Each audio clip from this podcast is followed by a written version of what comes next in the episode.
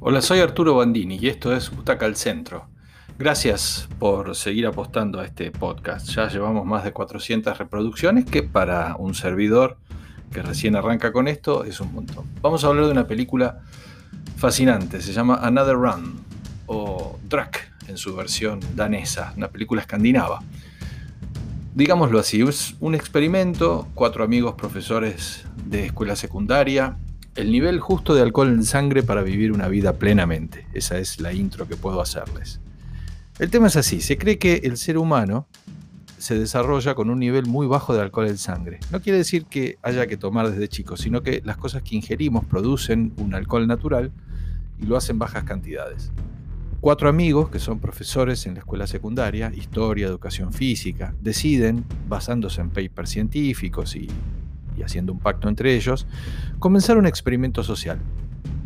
Dicen, vamos a mantener un 0,05 de alcohol en sangre, lo que acá puede ser la prueba de alcoholemia, eh, pero en todo momento, fijo, todo el tiempo, para lo cual van a tener que beber eh, todo el tiempo o mucho eh, y sobre todo en horas de clase para poder mantener ese nivel. Así arranca esta película. Se convencen después de compartir una cena en la que llegan los cuatro muy cargados con sus mochilas personales, problemas familiares, de amigos, de pareja, etc., que ese es el nivel adecuado y que les permitirá vivir con algo de relajamiento general, como una especie de un freno de mano desactivado, como, como relajados ante la vida.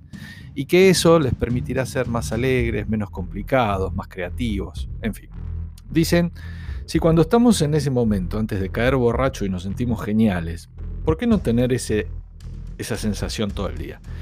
Aclaro que estamos hablando de los países escandinavos, la película como dije se llama Drak en danés, que quiere decir borracho, eh, pero en esos países la ingesta eh, de alcohol es alta para nuestros estándares, por, por clima, por distintas razones. Así entran en el experimento y es Matt Mikkelsen, el actor, una impecable actuación, el que más se sentirá y disfrutará esos cambios que se producen en él, en su físico, pero también en su cabeza. Muy cansado y aburrido de su vida, en crisis de mediana edad, no encuentra ya pasión en, la historia, que es lo que, lo que enseña, no disfruta su familia, ni su esposa, de la que se siente alejado. El experimento le va a dar unas horas de pasión y felicidad increíbles. Así les va sucediendo a todos, el profe de educación física que logra resultados en los alumnos menos favorecidos y menos hábiles, el de música que vuelve a escuchar y a emocionarse y a transmitir la pasión, y el de filosofía, que se va a meter con maestría en eso que tanto los preocupa a los adolescentes, que es la angustia, y es capaz de orientar y ayudar. Se sienten tan plenos que suponen que si van un poquito más arriba en el consumo les va a ir mejor, y emprenden ese viaje que no deberían haber emprendido nunca. Más y más alcohol, más graduación, hasta llegar a, a, ajenjo o a la absenta. No todo va a resultar como pensaban. El experimento los pone demasiado lejos del objetivo. No pueden sostener nada de lo que habían logrado. Y bueno, va a terminar, eh, no me voy a anticipar, pero va a haber problemas. Es una película que atrapa, eh, con una anécdota, una excusa fantástica. Hay actuaciones parejas y muy buenas. Y hay una profunda reflexión sobre lo que nos hace bien, lo que nos libera y sobre todo por qué necesitamos de estas ayudas para ser felices.